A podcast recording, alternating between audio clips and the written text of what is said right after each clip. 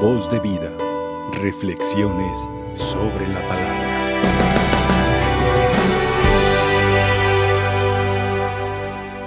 Como hemos oído a lo largo de estos días, entre semana, el Evangelio nos ha hablado de la misión.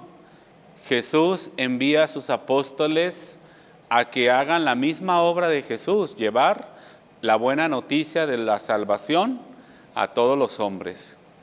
Pero hoy Jesús les previene y cuando dice a los apóstoles, nos lo dice a nosotros también. Somos hoy sus apóstoles y las palabras del Evangelio siempre deben de ser para cada uno de nosotros. Por eso de ahí tomar las cosas no tanto literal, pero sí personal. Si Jesús está hablando de ir a misión, de llevar el Evangelio, pues al igual hay que llevarlo, pero con nuestras actitudes. Hay gente que no tolera que le hablen de Dios, porque se forma una especie de controversia, sobre todo por los que no tienen religión o los que creen en otra cosa. Pero cuando uno habla del Evangelio con su actitud, con su testimonio, ah, eso ya es otra cosa. Es más elocuente, es más evangelizador hablar con misericordia con tu vida. A eso.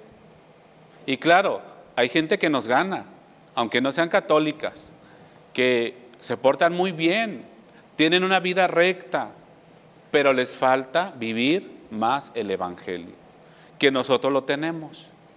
Cuando nosotros vivimos los valores del Evangelio como es o como debe de ser, con toda la amplitud y con toda la exigencia, van a venir persecuciones, va a haber calumnias, va a haber ataques. Primero, del maligno, que ese siempre nos hostiga, nos está tentando.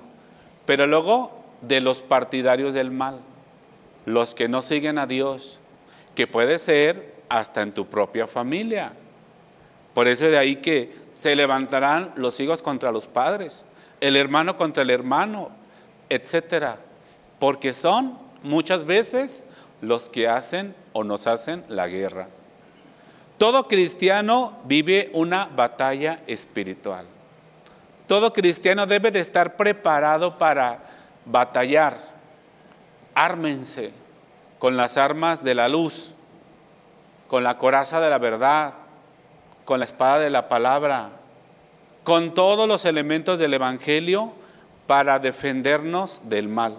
Acuérdense que Cristo, cuando estuvo tentado en el desierto, se defendió, o más bien le dio motivo de guerra al demonio con la misma palabra de Dios. Ahí está nuestra arma para defendernos, para nosotros acogernos y decir, si aquí dice esto y yo lo vivo y me están persiguiendo, ando en buen camino, estoy bien. Cuando nadie te dice nada, cuando nadie te ataque y te alaben y besos y abrazos, algo anda mal, porque no sigues el Evangelio, te sigues a ti mismo o sigues lo que dice la sociedad. No, hay que ser realistas y exigentes. Hay que vivir el Evangelio como es, sin quitarle ni ponerle, como es, lo más puro que se pueda.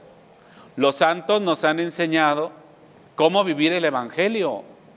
Nos han enseñado cómo se debe de tomar radical y a veces con violencia, porque nuestro cuerpo no quiere.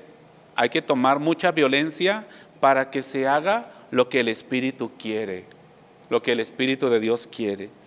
Por eso cuando habla el Señor que sean precavidos, que cuídense de la gente, que los van a perseguir de su familia, pues claro, son cosas que no nos gusta. Pero el que ama a Dios, esto no se le hará difícil. El que ama a Dios, las persecuciones, las pruebas, la muerte, el hambre, los azotes, no se le hará difícil, porque sabe que cuenta con el Espíritu de Dios Padre. Y hay una frase muy especial que hemos escuchado hoy, dice, el que persevere hasta el fin se salvará. ¿En qué? En su fe. El que persevere en su fe, en su esperanza, en su caridad, obras de misericordia.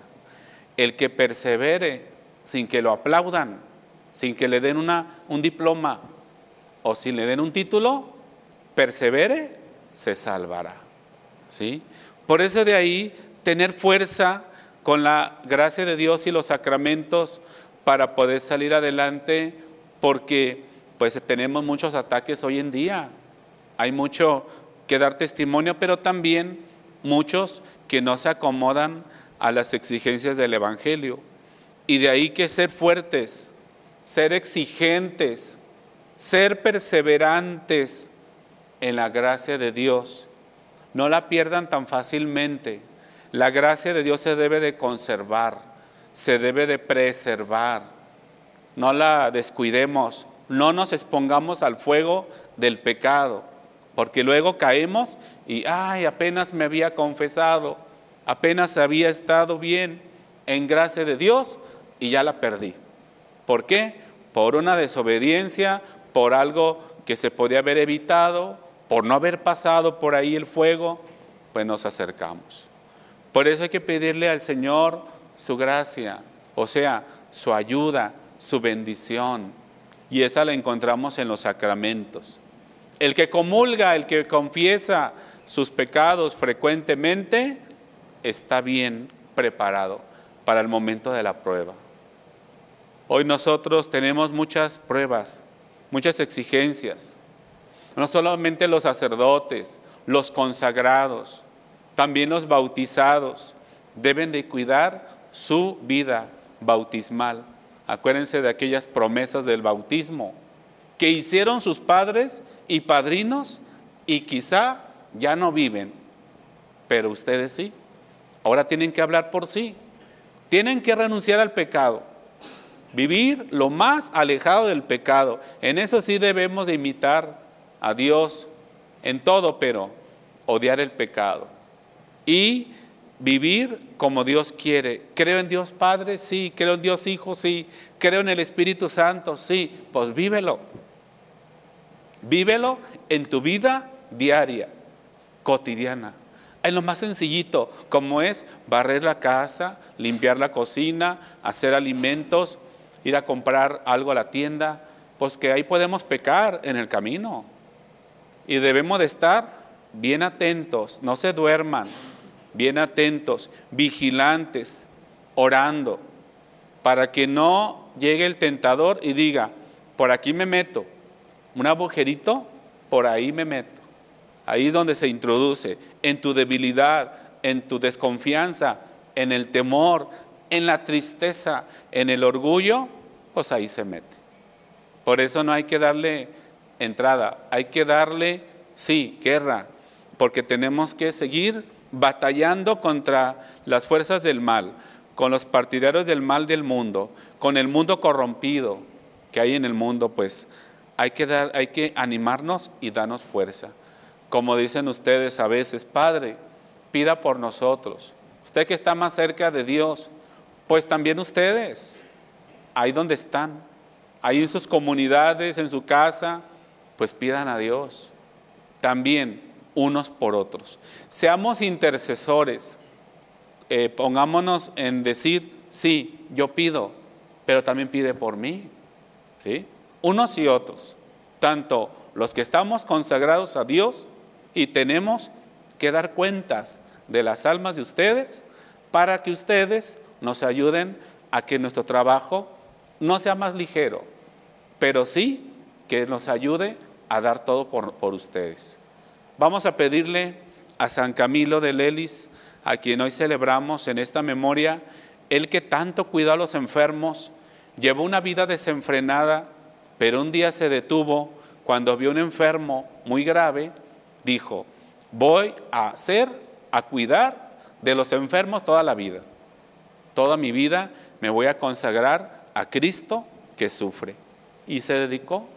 Por eso que también nosotros cuando caigamos en enfermedad o visitemos un enfermo, lo que más se nos pide, paciencia. Es cierto, no es fácil. cuidar a un enfermo, estarlo atendiendo, eh, tener paciencia, limpiarlo, cuesta, pero también es meritorio. Ojalá que, si ustedes están enfermos, ojalá que no, pero si alguna vez caen en la enfermedad, no se pongan en una condición en la que hacen más difícil al que cuida atenderlos. Hay que cooperar con los enfermos y los enfermeros, que también tienen un trabajo muy especial. Que Dios nos ayude a tener salud de cuerpo y de alma, más del alma que del cuerpo, porque muchos enfermos siguen enfermos porque Dios quiere que se santifiquen, que ofrezcan sus dolores al mundo por medio de la pasión de Cristo y que nosotros cuidemos esta salud, que es un don, que es una gracia de Dios, que no cualquiera lo puede tener. Hay gente que añora estar bien, que quisiera que su cuerpo respondiera. Claro, con la edad no es fácil, pero hay que aceptar lo que Dios nos manda. Y eso sí, cuidarnos y cuidar a la gente para que no se enferme. Voz de vida. Reflexiones sobre la palabra.